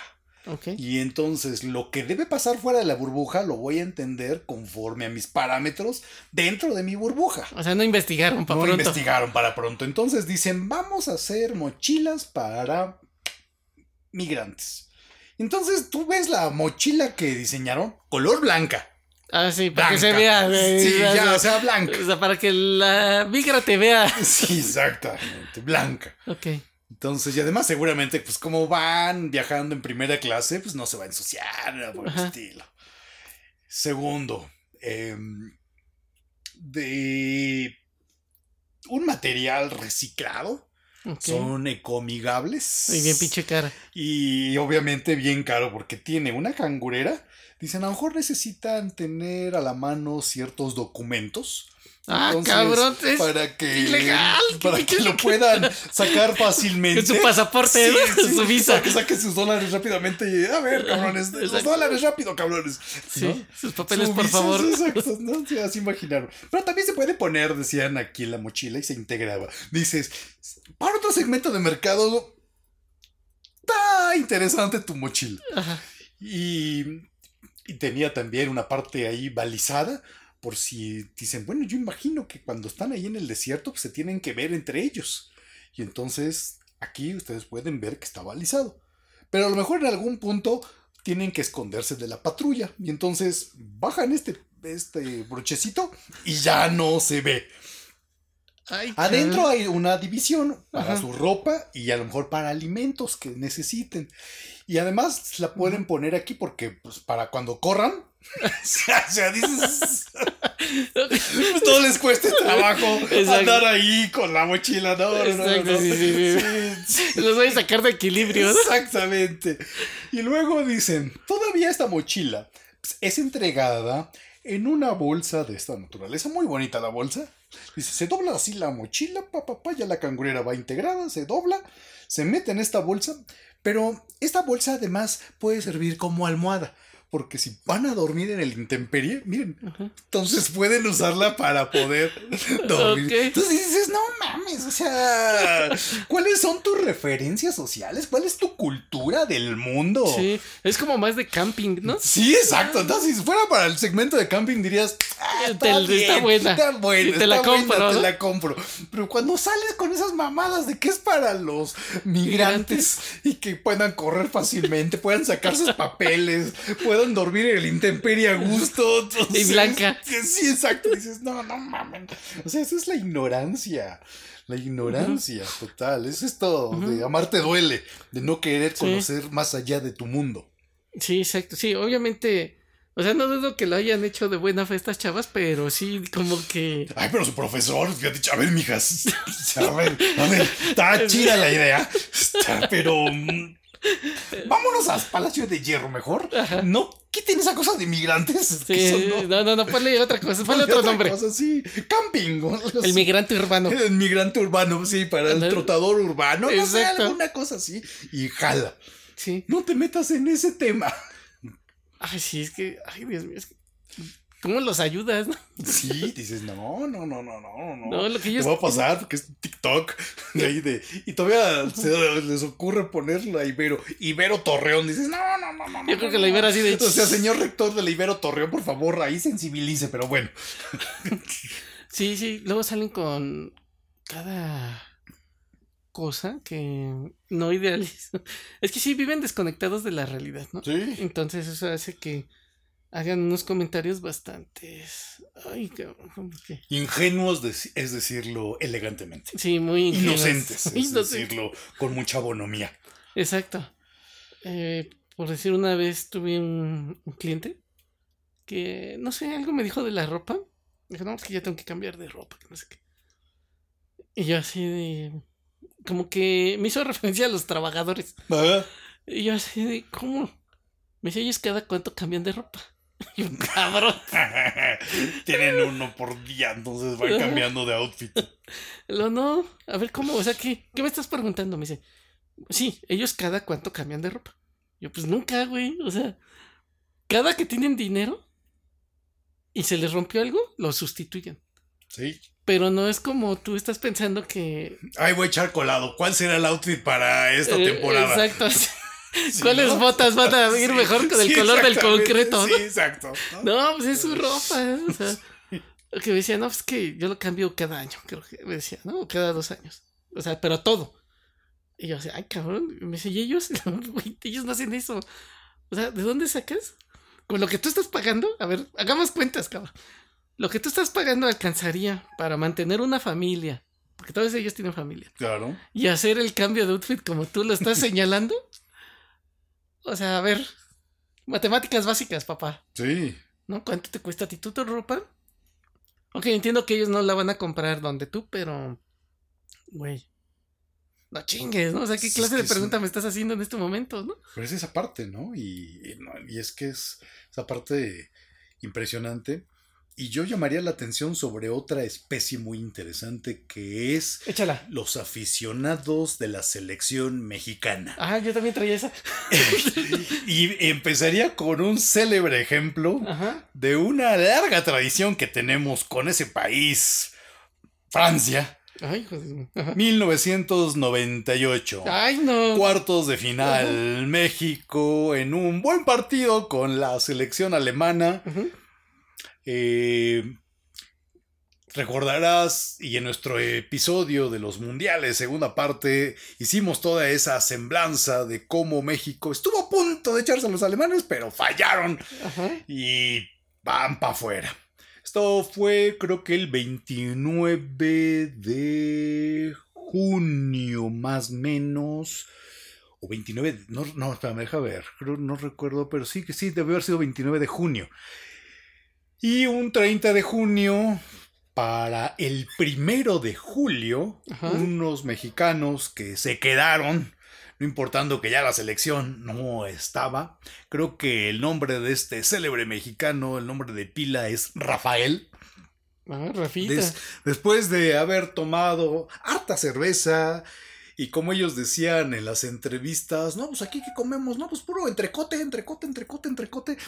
Eh, se le ocurrió, después de tanta cerveza, dijo, pues tengo que ir al baño. Y vio una cosa como el monumento a la revolución. Que era el arco de triunfo. Dijo, pues este es como el monumento a la revolución. Monumento a la revolución se parece como una gasolinería gigantesca. Pues, Entonces, pues aquí voy. Y luego dijo, ay mira, y además hay una flamita. Pues, hasta les voy a hacer un favor, voy a apagarla. La flama eterna. la flama eterna. Que allá hacia 1923, creo, más o menos. Desde 1923 hasta 1998, esa flama no se había apagado un solo día. Flama que está dedicada, ahí dice, a un soldado francés acaecido ahí en la Primera Guerra Mundial, 1914-1918. Y este cuate mexicano, Rafita, dijo, aquí voy a apagar esta pequeña lucecita y se orinó y apagó. Lo cual trajo bastantes tensiones. Ah, sí, las relaciones. De por sí, como, como con los franceses, como que no se nos da muy bien la parte diplomática, algo pasa ahí. Desde los pasteles, todos esos rollos de que se comen los pasteles de los franceses, no se los quieren comer, con pagar, se arma todo el merequetengue, traemos ahí hasta un emperador, bueno, todo un relajo. Total que hasta tienen que hacer otra ceremonia para aprender. nuevamente, nuevamente, sí, exactamente. Después de 75 años, dijeron, bueno, ya le hacía falta. Vamos a, actualizarla, ¿no? Cuando yo tuve la oportunidad de visitarlo, sí la vi, me alejé. Dije, ay, no, qué pena, ¿no? Por decir, ahorita, sí, sí, va a decir, ah, mira, un mexicano. no, no, no, ahorita aguántame. Sí, a ver, no, no dejes que se acerque. sí, no, no. No dejes que se acerque. Además, se les ve que está medio flameado. Sí, exacto. Fíjate que hablando de aficionados al fútbol, ahí te fíjate cómo fue ese triste día para mí. Yo venía escuchando una noticia bastante interesante, ¿no? Japón había lanzado una sonda de nombre Hayabusa 2. Ok. Lo que habían logrado, o lo que lograron los japoneses en ese momento, en ese momento fue hacer que esa sonda pudiera aterrizar en un asteroide. Ok. O sea, no es cualquier cosa. Y yo venía así bien feliz de no manches.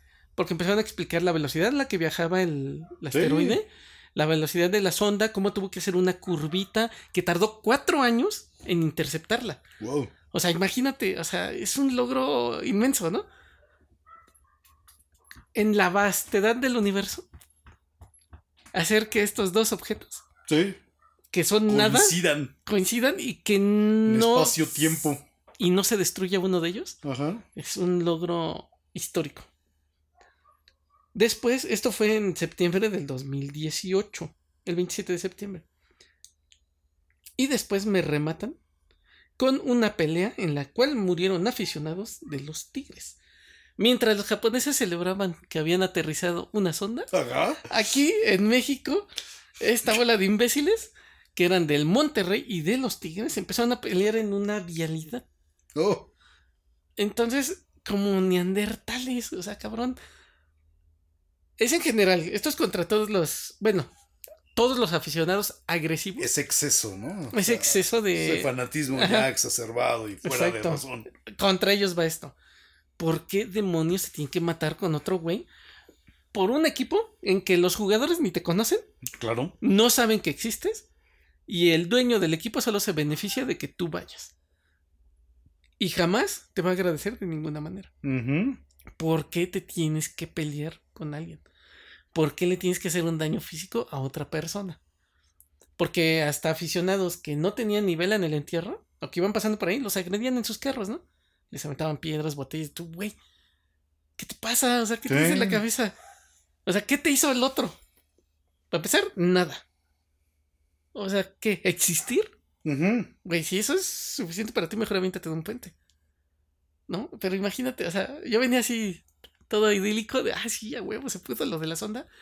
Y siguiente noticia me dan esta, porque yo me acuerdo Sí, que venía manejando y dije, me lleva la chinga. Y te la aterrizan, pero bonita. Exacto. Y yo así de... Y eso me llevó a recordar otra cosa. Yo nunca había ido al estadio a ver a los Pumas. Entonces un amigo de la, del trabajo donde estuve tenía unos palcos en el Azteca, No. muy padres. Nos invitó, vamos. Ok. Y fuimos a ver, fíjate, en mi inocencia, en mi ingenuidad, en mi estupidez. No, pues es un Pumas América. Órale, pues vamos, ¿no? No manches, vi de lo peor, o sea, lo más bajo de lo más bajo ahí estaba. De las dos aficiones, ¿no? Sí. Yo iba apoyando a mis Pumas por la universidad. Pero, este, me di cuenta que, o sea, es deplorable. O sea, ambas aficiones son de lo peor. Sí, las No- porras. No digo que todos, ¿no? Obviamente ahí, este, es un porcentaje, ¿no? Que es bastante significativo que es estas idioteces, ¿no? Pero yo decía, güey, o sea, neto, o sea, ¿qué tienes en la cabeza? ¿Qué está pasando eh, ahí, güey? O sea, todo está bien en casa. Sí, exacto. O sea, este, ¿te violentan o, o qué? O sea, ¿por qué esta, este comportamiento? no?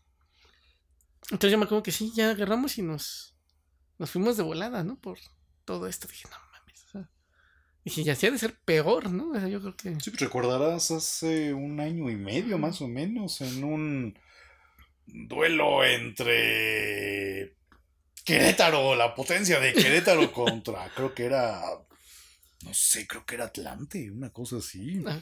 Otro de las grandes, o sea, un clásico de clásicos Sí, del sí, fútbol internacional. Ajá. Ya desde que está jugando Querétaro dices, no, es un partidazo. El derby. Eh, sí, y que se agarraron y hubo también una serie de desastres que hicieron ahí en el estadio. Y es eso que dices, o sea, el fanatismo exacerbado que lleva a estas personas que en efecto son los clásicos prófugos del ácido fólico, Sí, los más grandes. los más grandes. Pero antes, espérate, hay un, un tema que había que acabar también. Ajá. Ahorita que decíamos de este Rafita que apagó la flama eterna del soldado desconocido francés. Sí. México, pues como ya hemos dicho, pues, tiene una larga tradición con los franceses. No sé qué Ajá. cosa traemos ahí, un ki, una energía ahí que Sí. Por más que nos alejó la Pangea después de que se desintegraron los continentes, Sí. algo sigue ahí Hay muy una- conectado. Una simbiosis, ¿no? Y recordarás, hay un célebre arquitecto, escultor, este Antonio Rivas Mercado, Ok. arquitecto porfirista, a quien se le debe la columna y la victoria, conocida popularmente como el ángel de la independencia. Y tiene una hija que es conocida como Antonieta Rivas Mercado, que su nombre oficial es Antonieta Valeria Rivas Castellanos, conocida con los apellidos del Papa, Antonieta Rivas Mercado. Ya nace en 1900 y muere en 1931. Una mujer, y viene a colación por el ácido fólico porque una mujer bastante intensa, extraordinariamente culta. De hecho, en uno de los viajes con el papá a Francia, fue eh, aceptada para que participara ni más ni menos en el ballet de la Ópera de París. Al final el papá no lo permite, van de retache aquí a México y Antonieta Rivas Mercado se hace una mecenas a la muerte del papá, se le da la fortuna y se hace una mecenas, apoya muchas causas, eh, escritores, Salvador Novo, Inestrosa, eh, funda una compañía de teatro llamada Ulises y también el patronato de lo que sería la Orquesta Sinfónica Nacional, que en ese entonces estaría dirigida por Carlos Chávez. El tema es que Antonieta Rivas Mercado, cuando en 1929 29, sale ni más ni menos que el creador de Por mi raza hablará el espíritu. Santo. Es- Que lo cortaron, ¿no? es correcto, que es este Vasconcelos. Él se lanza a su campaña a la presidencia y esta Antonieta Rivas Mercado se lanza con él. A- es- este Vasconcelos era hombre casado, pero vive un romance con esta Antonieta Rivas Mercado. Ándale. Vienen las elecciones, el PRI está iniciando, pero inicia con todo, le hacen el primer gran fraude, gana Pascual Ortiz Rubio, y ahí el primer gran fraude. Total que esta mujer ya se va a París y entra en una profunda depresión porque ella a los 18 años tiene un hijo del cual está peleando la patria potestad con el padre. Eh, el tema es que entra en una depresión y un día dice, pues voy a misa. Y voy a misa aquí en París, pues ¿dónde? Pues al templito, porque le llaman Notre Dame. Y pues me voy a cargar la pistola que usaba Vasconcelos. Ok. Llega allá a Notre Dame y dice, ¿cómo ven si antes de que salga la película Amelie?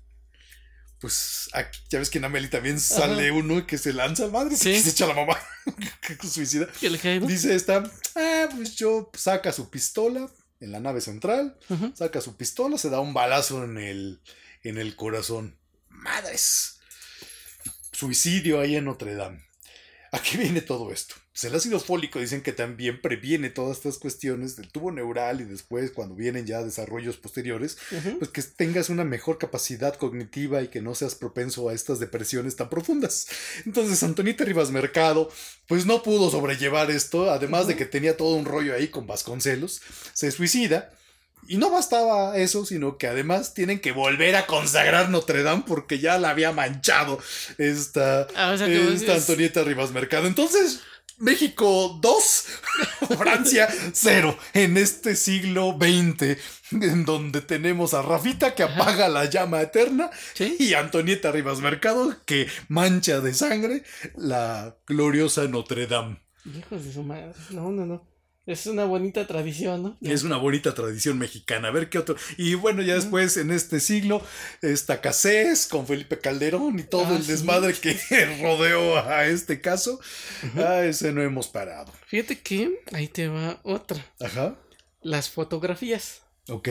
Hay una subespecie que les encanta hacer fotografías, pero... Ay, Dios mío. Ahí te va el primer acercamiento que tuve con este tipo de personas. Cuando estaba, creo que recién entrado a la universidad, Ajá. fuimos al Museo de la Luz. Ok. ¿Ok? Entonces, este... Fuimos- la UNAM, ¿no? Sí, fuimos todos... está en el centro. Sí, hay por San por. Valderas, ¿no? Por... ¿A Valderas? Ok. Sí, por ahí hay uno. Según yo es ese. Entonces, ya vamos. Llegamos. Llegamos todos en bolita, no sé por qué. Pero afortunadamente nos recibieron ahí bien. Nos dije, bueno, ya que vienen todos, les vamos a dar un tour y una explicación en el museo. Entonces nos dice este chavo, ya nos mete a una sala. Dice, vamos a hacer unos experimentos con luz, ¿no? Pero este, con fluorescencia. Y nos dice, no vayan a sacar fotos con flash porque no va a salir la foto. Ah, ya. Porque supone que entendemos que es un... que apagaron todas las luces para que se viera el efecto. Ah, no. No, no, no, no, no. No, señor, dijo una de nuestras compañeras. A mí nadie me va a estar prohibiendo este tipo de cosas, ¿no? Agarra y saca su cámara y le deja activo el, el flash. Sí. Para sale la... O sea, todo en oscuridad. Y ella. Imagínate cómo nos quedamos todos así. ¿no? Y el cuate que está haciendo el experimento le dice, síguele en su, en su, en su rollo, ¿no? No va a salir porque usaste el flash. Ah, no, señor. Intento número dos, otra vez. ¿Otra vez? la ¿Cómo foto. crees? Y todo el mundo así de, a ver, chingada, te están diciendo que sin el flash. Y todos entendemos que el efecto de la luz solo se iba a ver en ausencia de, de una iluminación mayor, ¿no? Ah, no, pero así sacó como tres fotos y todo el mundo diciéndole, a ver, ¿qué, a ver, ¿qué parte no estás entendiendo? Ya te dijeron que sin el flash, cierra esa chingaderita y sácala, ¿no? O sea, el problema no es que tomes la foto, sino que Sí. insistas. Ese fue el, el número uno. Cuando te hacen la foto de generación, Ah, la hicieron en el, en el Barros, en, Ok. el- en Acatlán. Entonces, nos... No, no sé por qué iban papás así súper arreglados. Ah, porque los engañan, creen que ya les van a dar el título a sus hijos. Es, bueno, más bien el hijo engaña al papá, ¿no? Sí, luego se los engañan a los papás. Ah, ya. Entonces así un chingo de señoras y nosotros sí, bueno, ¿qué pedo, no? Se supone que nada más es la foto. O sea, abajo de la toga venimos súper pandrosos, ¿eh? Casi, casi nos puedes agarrar para echar un colado y, y, nadie se va a dar cuenta. Entonces dijeron, y con mucha razón dijo el fotógrafo, la iluminación no es suficiente, es en la noche. Entonces tenemos que dejar el obturador de la cámara abierto más tiempo. ¿No? Para que la luz pueda entrar bien a la película y, se vea, ¿no? Porque en ese entonces había cámaras digitales, mis polainas, ¿no? Entonces ellos traían una luz, entonces iban haciendo el barrido de la luz para que se vieras. Entonces les dijeron a los padres, no saquen fotografías, porque si usan un flash, va a salir manchada la foto. ¿no? Donde alcance a ver la, luz, se va a ver más iluminada y todo lo demás se va a quedar oscuro o bien. Ah, no. Pareciera que les dijeron todo lo contrario. Porque para esto tenías que durar como 10 segundos con los ojos abiertos. Entonces una señora empezó a sacar fotos. Entonces ya hacían, a ver, vamos a hacer varios intentos, ¿eh? Por si... Sí. Para que quede la más chida, ¿no? La que mejor salga. Hacen el, el barrido, ya está por terminar. Y nos dijo este güey, se tiene que aguantar, cabrones, ¿eh? La luz. Y sí, sí, chingue su padre, ¿no? Y ya vamos por terminar y ya no se ve el flashazo. y el fotógrafo así todo encabronado. No tomen fotos porque va a salir quemada. O sea, ya cuando empiezas a tomar fotos entiendes, ¿no? Pero todos los que estábamos allá arriba fue así de chingada madre. ¿no? Bueno, intento número dos. Ya empieza a sacar la foto. Deja el obturador abierto de la cámara para que se pueda captar la imagen. Él empieza a iluminar, a hacer su barrido de luz. Ok. Eh, otra vez. ¡Pras! Flashazo. ¡Chingada madre! Y todo el mundo ya así encabronados. ¡Ah! A, gritarle a la señora, ¿no? no saque fotos. O sea, ¿por qué? Si hicieron la advertencia de que no saque fotos. Sí, era la misma. ¿Y de quién era mamá? No me acuerdo. Ahí lo hubieran quemado. No, pues hubiera estado bueno. No, pues yo creo que quien era el hijo la hija. no la desconozco. Me lleva la ching. Yo creo que sí estaba así, ¿no? Pero yo me pregunto, a ver, dieron la advertencia. Lo hiciste una vez. Te dijeron que no lo hicieras. Sí. Y lo vuelves a hacer. Puta madre. O sea, ¿qué tienes en la cabeza? O sea, y además le estás echando a perder el momento a. Falta de ácido fólico. A más gente, ¿no? O sea, nada más fuera entre tú y tu hijo, órale, ya chinguen a su madre los dos, ¿no? Pero. Estar haciendo esto con todos los demás presentes. O sea, no manches. Y lo cual me lleva. Traje tres, este. ¿Cómo llamarle? Folinotas. ¿Folinotas? Folinotas. ok, dije, no, esto lo, lo, debemos de ver. Mira. Fíjate esta noticia.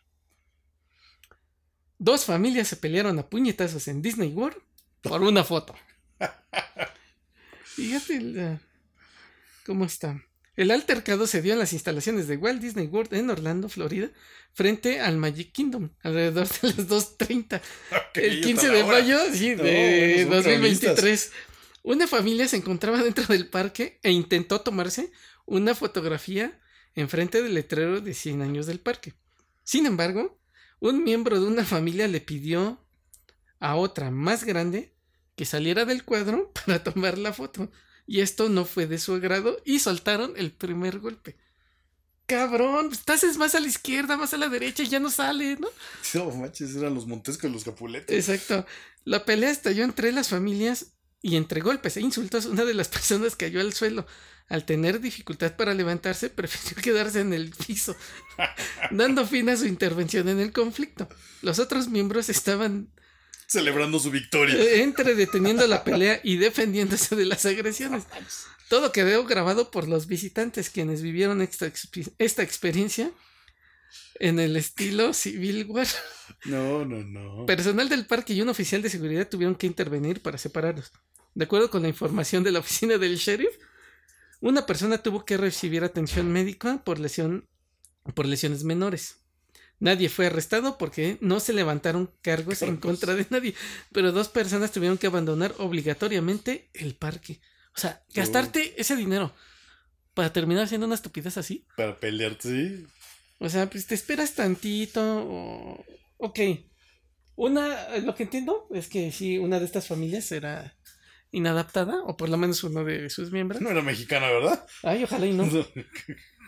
No, se ven muy güeros aquí en la imagen. Ah, ok. Se me hace que eran de estos del sur. Sí, son como... de, de esos que comen ahí en el. Redneck, ¿no? Ajá. Pero, o sea, también dices, güey, ¿una foto? No, y es, ¿Te que llevas no, en es que eso? hay cada cosa. Oye, espérate, o sea, hacer este tipo de actos enfrente de tus hijos. Esa es la folinota 1. La folinota número uno. La folinota número dos. Es, ay, estos se pasaron de idiotas. Y esto ya lo había visto en, en otra, en otro año y creo que entambaron a estos güeyes cinco años. Estos son nuevos, ¿eh? O sea, no aprendieron. Pareja lame un helado del supermercado y lo devuelven al congelador. Los están buscando. ¿cómo crees? Exacto. Cuando pensábamos que los creadores de contenido en redes sociales no podían ir más allá, un nuevo video nos demuestra que estábamos equivocados. En internet circula un clip de una pareja que fue a una tienda de autoservicios para tomar un bote de helado y lamerlo. Pero no lo compraron ni hicieron ningún pago por él. Al contrario, simplemente dejaron el bote en el refrigerador y salieron huyendo. Los responsables fueron Asia y Taken Hines, una pareja de Virginia en Estados Unidos. Pinches gringos también se pintan solos, ¿eh? Por esto. Quienes se dedican a hacer contenido para internet en diferentes plataformas, donde comparten algunos momentos de shalala shalala y sus idioteces, ¿no? Ahora dice, subieron el video, fíjate, hacen esto, que saben que es un delito en contra de la salud. Exacto, todavía lo publican. Y este y comparten el video. Una vez que ya les empiezan a llegar todos los comentarios de pinches asquerosos, este se pasan, borran el video. Pero acuérdate que todo aquello que se sea, lo subes, ya no baja. Exacto, todo lo que se escribe en internet se escribe con tinta. Sí, en piedra. En piedra, exacto. Entonces, ahorita ya están siendo buscados por las autoridades. Y ven nada más estos idiotas. Ah, no, sí están. No, no, no, no, no. O sea, no, con la este, imagen. No, habla, No, ¿no? no la describo porque nos van a tachar de racistas. Pero... Pero sí, o sea, las expresiones, los tatuajes, los No, peinaditos. pero es que esa parte de los idiotas de los famosos challenge, ¿cómo le llaman? Ajá. Todos esos retos estúpidos como este reto último que es entre adolescentes y jóvenes en donde consumen Valium, clonazepam y el que se duerma al último es el que gana. O No, sea, qué ese tontería, tipo ¿no? de situaciones. O el otro, de aguantar la respiración. De aguantar la respiración y a ver quién se desmaya primero. Entonces, son así sí, de clase de ejemplos de la sociedad contemporánea en donde se ostenta que no tomaron ácido fólico, que no fueron ni siquiera a una farmacia del doctor Simil para comprar ahí el ácido fólico que está el bote de 120 cápsulas en 100 pesos. Entonces dices, no puede ser. No, y no, la no. folinota 3. La folinota 3 para cerrar. Esta es nacional, ¿eh? Ok, también no nos quedamos atrás. Exacto, El fíjate. orgullo mexicano. Joven intenta hacer parkour para un video y termina dañando un edificio histórico. ¿Cómo crees? Un, entre comillas, esta palabra que como me caga, un influencer preparaba todo para hacer un salto de parkour en un monumento histórico en México. Pero todo salió mal cuando uno de los bordes de su punto de aterrizaje se desprendió a la cornicita de la Sí. ventana, mandándolo directo al piso. El video se volvió viral en redes y provocó opiniones encontradas. Yo no entiendo por qué encontradas. No, debería ser así, Eh, un consenso unánime, decir exacto. imbécil. Exacto, vamos a quemarlo vivo. Ya que la cravata causó daño a uno de los edificios emblema de Guadalajara. Mm, Ahí les va tapatíos a ver qué van a sí, hacer que el con. canelo se lo madera. Exacto. Ahora fíjate. Este güey. Ahí te va la nota ya. En la ciudad de Guadalajara, Jalisco, el influencer conocido como Johnny. Fíjate el nombre, ¿eh? Sí. Ya, desde que te llamas Sí, Johnny ya, ya, hay ya, algo mal, ¿no? exacto. Contigo.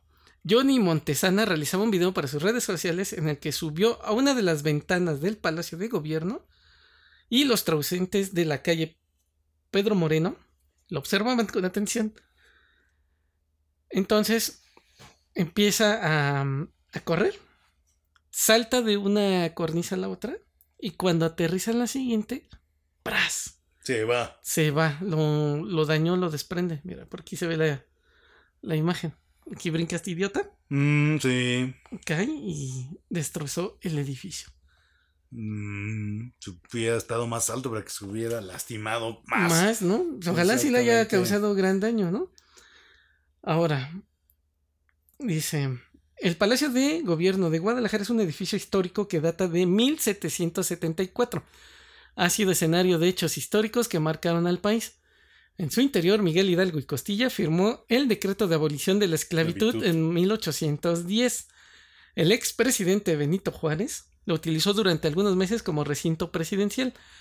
Tuvo un atentado contra su vida durante la Guerra de Reforma y fue salvado por Guillermo Prieto, quien lo cubrió con su cuerpo de las armas militares, para que después llegara. ¿Cómo se llamaba este? Johnny. Johnny. Sí, exacto. Johnny, Y además. quisiera grabar un video para dañar el edificio. Pero fíjate, ese es otro signo de nuestros tiempos, los famosos influencers, y cómo ahí te sintetiza lo que es esta sociedad carente de ácido fólico que se deja influenciar por estos seres nefastos, que no tuvieron sus padres ni los cuidados de protegerse para no traer a estos especímenes. Y ya después de que se dieron cuenta, pues ya habían tomado ácido fólico, pero no, no Ajá. tomaron ácido fólico. Después de que lo tuvieron ahí en brazos, lo dejaban caer y no una vez, dos, tres, cuatro, cinco, seis, toda la cabeza bollada. Y entonces se vuelven ahora influencers. Dices, no puede ser. Pero esas folinotas hoy hay un montón. ¿Ah, sí? Y yo recordaría a un presidente, bueno, ahí como que hay muchas sospechas de varios que no tomaron ácido Ajá. fólico, pero Vicente Fox cuando va a un viaje a China con, creo que se llamaba su secretaria de Cultura, Sari Bermúdez, y van a esta, donde están las esculturas de terracota, Ajá. que es así como algo sagrado. Sí, Y no estos idiotas que acompañaban a Fox se pusieron a jugar escondidillas, a tocar así, oye, esto es terracota, ¿verdad? O sea, dices, no puede ser, ¿por qué hacemos eso? ¿Por qué hacemos esas cosas? Y bueno, Vicente Fox hizo muchas. Ah, sí, también. Muchas, muchas. Yo creo que como es tan alto el tipo, Ajá. O sea, como No oxigena, ¿no? dos metros, exactamente, como que ya llega la sangre muy diluida de oxígeno, entonces ya, como que Ajá. ya no hace sinapsis debidamente el hombre. Era el de las lavadoras de dos patas, ¿no? Es correcto, y cuando les dijo a los negros, o cómo fue una Ah, sí, cosa así. ni los negros lo Sí, quieren hacer, ¿no? Exactamente, sí, como, los negros hacen ese trabajo que hacen los mexicanos. Y acá, no, ¿con quién estaba? ¿Era Bush? O digo que se quedó. Ay, no me acuerdo que. Que se quedó así de cabrón. Que hasta los herederos de estos. Los este, Luther King, ¿no? Ajá, sí, exactamente. Sí, brincaron, Dijeron, ¿no? "Ah", Que se desprendieron las vestiduras así como los judíos. Ah. ¿Cómo nos dicen negros? No. O sea, no, bueno, perdón, afroamericanos. No. Los migas, ¿no? Ya faltó corregir así. Sí, no. Bueno, pues también Peñanito sacaba las Uy, no, suyas, no, ¿no? no, ese era otro ejemplo también que hace sospechar de que no les dieron ácido fólico adrede. O yo creo que les dieron inhibidores del ácido fólico. Algo, ¿no? Porque Sí. Me acuerdo mucho de cuando hace su corazón. Pero Sí, que hace como un, mucho. ri- Sí, que es toma un riñón, qué estabas. Así exactamente. Ay. Pero bueno, Abraham, no sé. Creo que hemos dado cuenta de un montón de ejemplos donde la humanidad se pudo haber beneficiado de tomar ácido fólico, pero muchos especímenes dijeron no. Nine. Exactamente. ¿Y qué vamos a escuchar para cerrar, Abraham? Para cerrar, vamos a irnos con esta canción de Green Day y la canción se llama American Idiot. Vamos a escucharlo. Esto fue Charlatanes.